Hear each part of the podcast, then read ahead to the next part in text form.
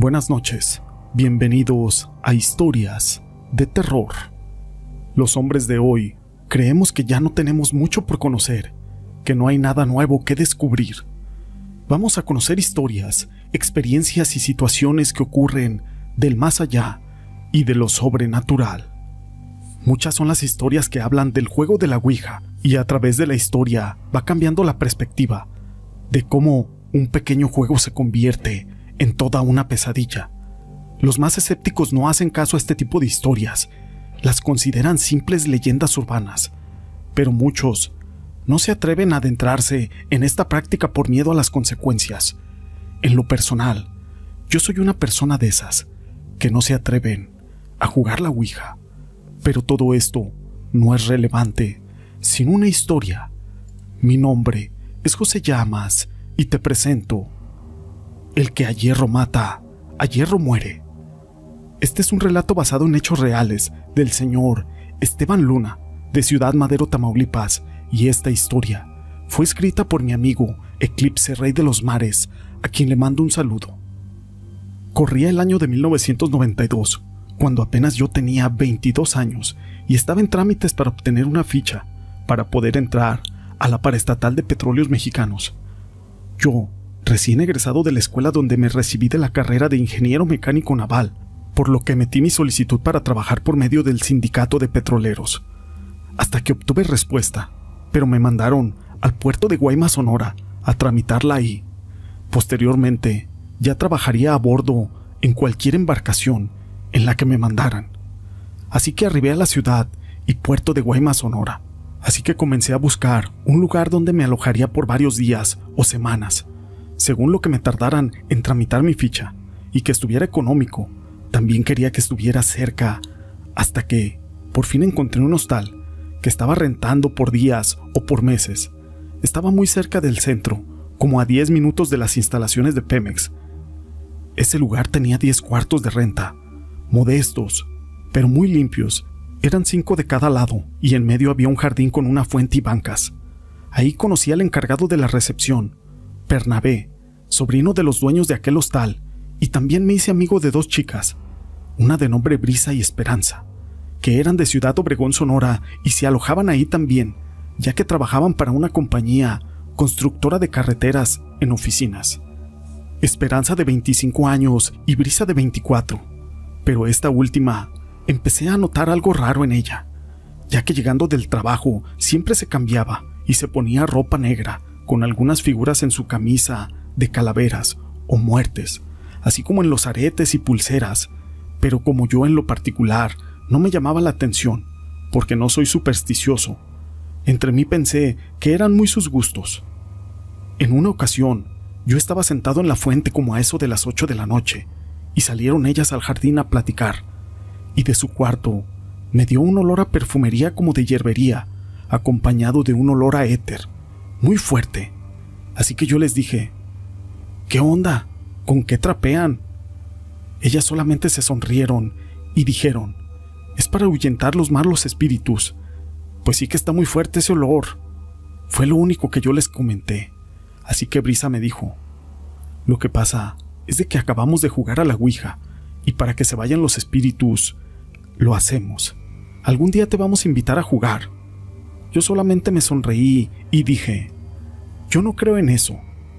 Ellas salían por las mañanas primero que yo y regresaban como a las seis de la tarde. Para ese entonces, yo había regresado a las tres a más tardar. Pero a veces, yo escuchaba como si alguien estuviera dentro de su cuarto. Veía sombras, escuchaba ruidos, pero yo pensaba que eran personas que hacían el aseo de los cuartos. En una ocasión que regresaba de cenar como a eso de las 10 de la noche. Claramente vi como una sombra negra se metía en su cuarto, pero pensé que como a ella le gustaba vestir de negro, tal vez era ella. Pero la verdad es de que no quedé muy convencido. Un día viernes, como a las 12 de la noche me tocaron la puerta de mi cuarto. Yo me levanté y era Brisa. Me dijo, Esteban, ven ayúdame.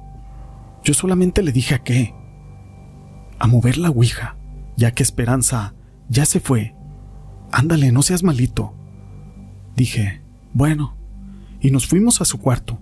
tenía una ouija, la cual estaba manchada de pintura blanca por un costado, por el derecho. Estaba arriba de la mesa. Me senté y me dijo cómo poner mis manos arriba de aquel triángulo con mis yemas de los dedos. Así que empezamos el juego y las preguntas, después de unas palabras que entre dientes dijo, aventó una especie de agua con olor. Y la primera pregunta fue, ¿hay algún espíritu aquí? Yo conscientemente la movía hacia el sí. ¿Me van a contratar de nuevo? La volví a mover hacia el sí. ¿Mi novio me pedirá matrimonio? Y yo la moví al no. Y las cosas así seguían a conveniencia mía. Así que yo la manipulaba hasta que después de un buen rato le dije, ¿sabes qué? Ya me muero de sueño, me voy a dormir. Retirándome de su cuarto, y fue cuando empezó parte de mi pesadilla al estar ya en mi cama. Yo empecé a sentir un calor muy fuerte dentro de mi cuerpo. No era calentura de enfermedad. Mis pies y mis brazos no me respondían. Abrí los ojos y yo no podía hacer nada. Estaba paralizado. Quise gritar y no pude. Sabía que algo estaba pasando en mí. Así que cerré mis ojos y fue cuando sentí unas manos que me empezaron a ahorcar. Así que yo empecé a rezar entre mí y a forzarme. Quería moverme, hasta que de pronto lo logré. Me levanté de la cama, sudando fui al baño a lavarme la cara, y de regreso, como la cama era de base de metal, observé que por debajo de ella, un cartón extendido que yo no había notado antes, así que yo lo saqué, pero era la misma Ouija, la cual estaba manchada de blanco, y dije entre mí, ¿me la habré traído? La puse en mi mesa doblada y me volví a dormir, y ya no pasó nada. En la mañana me fui sin desayunar y salí con la Ouija en mis manos y la entregué en el área de recepción a Bernabé. Le dije, si viene brisa se la das, por favor, es de ella. Me comentó, sí, ahorita que la vea. Me llevé la llave del cuarto, porque se me olvidó entregarla, y después regresé como eso de las 3 de la tarde. Me metí a mi cuarto y dormité un poco en mi cama, y nuevamente empezaba a sentir aquel calor que se me empezaba a subir por las piernas. Como pude, me paré muy asustado y me asomé debajo de la cama. Y ahí estaba de nuevo. Ahí estaba de nuevo esa Ouija. Así que la saqué de nuevo y se la volví a dar a Bernabé. Y solo le dije, no se la diste, ¿verdad? Aquí estaba Esteban la cosa esta. Pero fui a calentar mi comida y regresé, y ya no estaba. Pensé que tal vez ella se la había llevado. Tal vez. Brisa la recogió. En ese momento me volví a retirar a mi cuarto. Más tarde salí a cenar y cuando regreso a dormir siento los mismos síntomas, aquel calor en mi cuerpo, mis piernas y mis brazos paralizados, sin voz y como si alguien me quisiera ahorcar. Volví a recuperar mi movilidad y me levanté. Me volví a asomar debajo de mi cama y ahí estaba la Ouija. Así que empecé a sospechar de Bernabé, que me estaba jugando una broma. La saqué y la puse afuera recargada en la fuente del jardín. Al regresar de comer al mediodía, ahí seguía, recargada en aquella fuente. Así que la tomé con mis manos y la llevé de nuevo a Bernabé.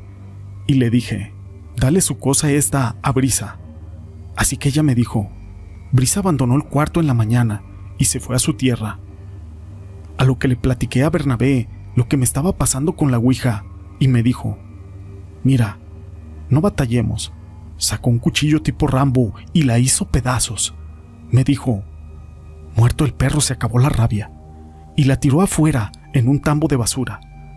Ya pasadas varias horas, eran como las seis de la tarde, y yo estaba viendo la televisión, cuando escuché una sirena de la Cruz Roja, la cual venía en camino y dejó de sonar afuera de ese hostal. Cuando escuché el murmullo de los demás inquilinos al abrir la puerta, yo me asomé y vi a los socorristas de la recepción atendiendo a alguien, los dueños del hostal llorando, así que yo me acerqué para ver qué es lo que había pasado, y no lo podía creer, no podía creer aquello que estaba viendo. Era Bernabé con el cuchillo enterrado en su pecho y sin vida, y la maldita Ouija estaba arriba del mostrador, la misma de la mancha blanca que Bernabé había roto con su cuchillo. Así que rápidamente me regresé a mi cuarto, agarré mis cosas y me salí de ahí lleno de miedo. Yo le hablé por teléfono a mis papás contándoles todo lo que me había sucedido, así que me dijeron, vente para acá, hijo, Ya veremos aquí cómo le hacemos. Tomé el autobús esa misma noche y a las 10 de la noche ya venía de regreso a Tampico, con el temor de que me pasara algo en el camino. Gracias a Dios, jamás me sucedió nada, pero esta historia la quise compartir con ustedes.